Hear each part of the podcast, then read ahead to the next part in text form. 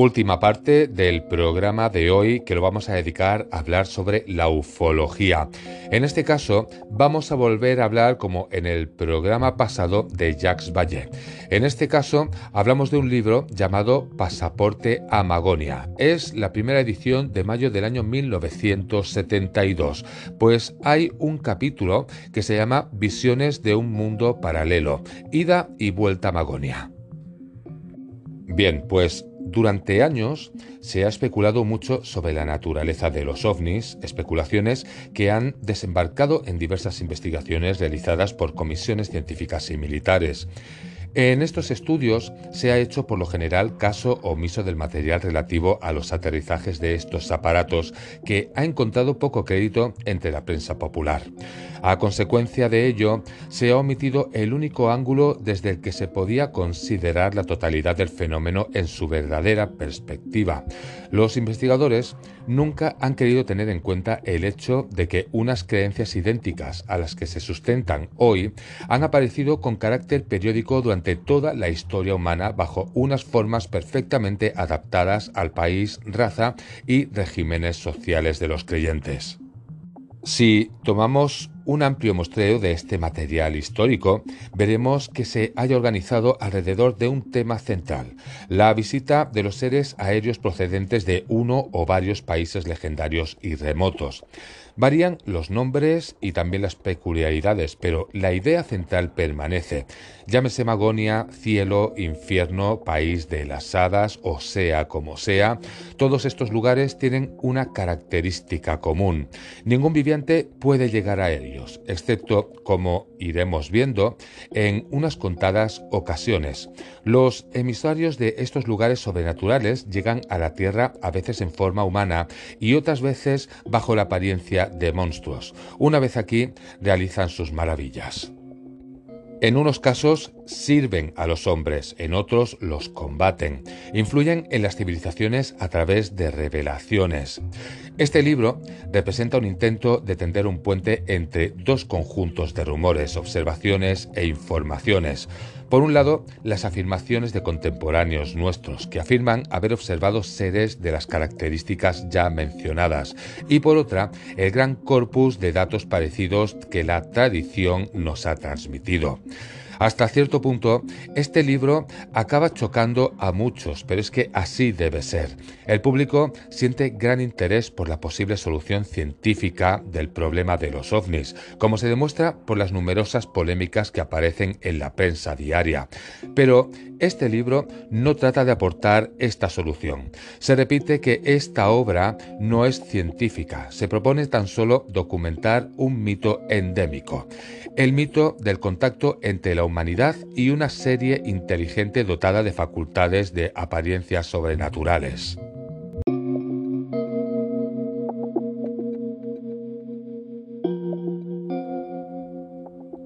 La primera particularidad que podíamos encontrar en este libro y donde ya se comienza a hablar pues de todos estos antiguos textos, hablaríamos de la Biblia, donde se dice que vienen de tierra lejana de los confines de los cielos, ya ve, con los instrumentos de su furor para asolar la tierra toda. Los carros de Dios son millares y millares de millares. Viene entre ellos Yahvé. Se cree comúnmente que la expresión platillo volante viene de los Estados Unidos del año 1947, pero resulta que sí que viene de los Estados Unidos, pero hablaríamos de un agricultor de Texas que describió ya en enero del año 1878 un objeto volante de color oscuro al que dio el nombre de enorme platillo. Pero si seguimos hablando de todo esto, también en antiguos textos japoneses leemos que el 27 de octubre de 1180, un insólito objeto luminoso descrito como un recipiente de arcilla voló desde una montaña de la provincia de Ki en la medianoche hasta más allá de la montaña de Fukuhara, situada al nordeste. Al poco rato, el objeto cambió de rumbo y se perdió de vista en el horizonte sur, dejando una estela luminosa. En vista del tiempo transcurrido desde que se efectuó esta observación para emplear la terminología propia de los investigadores de la aviación norteamericana, hoy resultaría difícil obtener datos adicionales. Con todo, resulta interesante hallar un cronista japonés medieval que habla de recipientes de arcilla volantes. Pues hay también que reconocer a los japoneses el mérito de haber organizado la primera investigación oficial. La historia presenta tantos puntos de contacto con las recientes actividades de la aviación de Estados Unidos que vamos a reproducir una de estas aquí. Resulta que en la fecha del 24 de septiembre del año 1235, es decir, hace siete siglos, el general Yoritsume se hallaba de campaña con su ejército. De pronto se observó un raro fenómeno. Unos misteriosos objetos luminosos se balanceaban y describían círculos en el cielo del sureste, en el que trazaron arabescos hasta el despunto del alba. El general Yoritsume ordenó que se abriese lo que hoy llamaríamos una investigación científica a gran escala, y sus asesores pusieron manos a la obra no tardarían en presentarles su informe. Se trata de un fenómeno completamente natural, excelencia, afirmaron en sustancia. No es más que el viento que hace balancear las estrellas. El informante Yasuke J. Matsumura de Yokohama comentó con tristeza en ese momento que los sabios al servicio del gobierno siempre se han distinguido por las ambiguas afirmaciones de este tipo.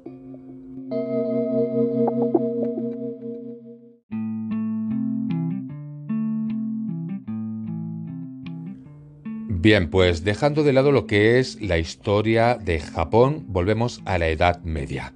En esta etapa discurrió una importante corriente de pensamiento distinto al de la religión oficial. Esta corriente culminó en las obras de la escuela alquimista y hermética. Entre estos grupos se encontraban algunos de los primeros científicos modernos, junto con hombres que se distinguían por el vigor e independencia de su espíritu y su vida aventurera. De ellos es buen ejemplo Paracelso. Bien, pues estos hombres se hallaban sumamente intrigados por la verdadera naturaleza de los seres que se aparecían misteriosamente cubiertos de brillantes vestiduras o de una oscura pelambre, y con los que era tan difícil establecer una comunicación. Los hebreos solían llamar a estos seres intermedios entre los ángeles y los hombres Sadaín, y los griegos, transponiendo las letras y añadiendo una sílaba, les dieron el nombre de diámonas. Los antiguos filósofos consideraban a estos demonios una raza aérea que gobernaba los elementos. Era desconocida en este siglo para aquellos que raramente buscan la verdad. La cábala y la teología de los hebreos poseía el arte especial de establecer comunicación con este pueblo aéreo y de conversar con estos habitantes del aire. No resulta sorprendente, pues, comprobar que los filósofos no se hallaban de acuerdo con Agobardo sobre la naturaleza de los tres hombres y la mujer que en León fueron apresados por el pueblo. El famoso cabalista Cedequías, que floreció durante el reinado del rey Pipino, se propuso convencer al mundo de que los elementos están habitados por aquellos seres. El expediente del que se valió para ello consistió en pedir a los silfos que se mostraran ante todos en el aire, y así lo hicieron suntuosamente. Estos seres se vieron en el aire en forma humana, a veces en orden de batalla y avanzando ordenadamente, haciendo alto con sus armas o acampados bajo magníficas tiendas. Otras veces, y de manera más maravillosa, construyeron naves aéreas cuyos escuadrones volantes vagaban al antojo de los cifros. El pueblo creyó hasta el punto que unos hechiceros habían tomado posesión del aire con el propósito de desatar tempestades y atraer el granizo sobre sus campos, que los sabios teólogos y juristas no tardaron en compartir la opinión de las masas. El emperador también lo creyó así, y esta ridícula quimera llegó a tales extremos que el prudente Carlomagno y su sucesor Lodico Pío impusieron graves penas a los sospechosos de ser titanes en el aire. Bien, pues para ya ir finalizando, Diríamos que Paracelso escribió todo un libro sobre la naturaleza de estos seres, pero tuvo buen cuidado en advertir a sus lectores acerca de los peligros que era tener tratos con ellos. Esto diría así. No quiero decir aquí a causa de los males que caerían sobre quienes lo intentasen, mediante qué pactos es posible asociarse con estos seres, ni gracias a qué pacto se nos aparecen y nos hablan. Paracelso nació alrededor del año 1491 y en ese mismo año Facio Cardán anotó su observación de siete extraños visitantes, directamente relacionados con los seres elementales que tanto intrigaban al gran filósofo. El incidente ha llegado hasta nosotros en las obras de su hijo Jerónimo Cardán entre 1501 y 1576, muy conocido como matemático. Bien, pues hasta aquí llegamos al final del programa de hoy.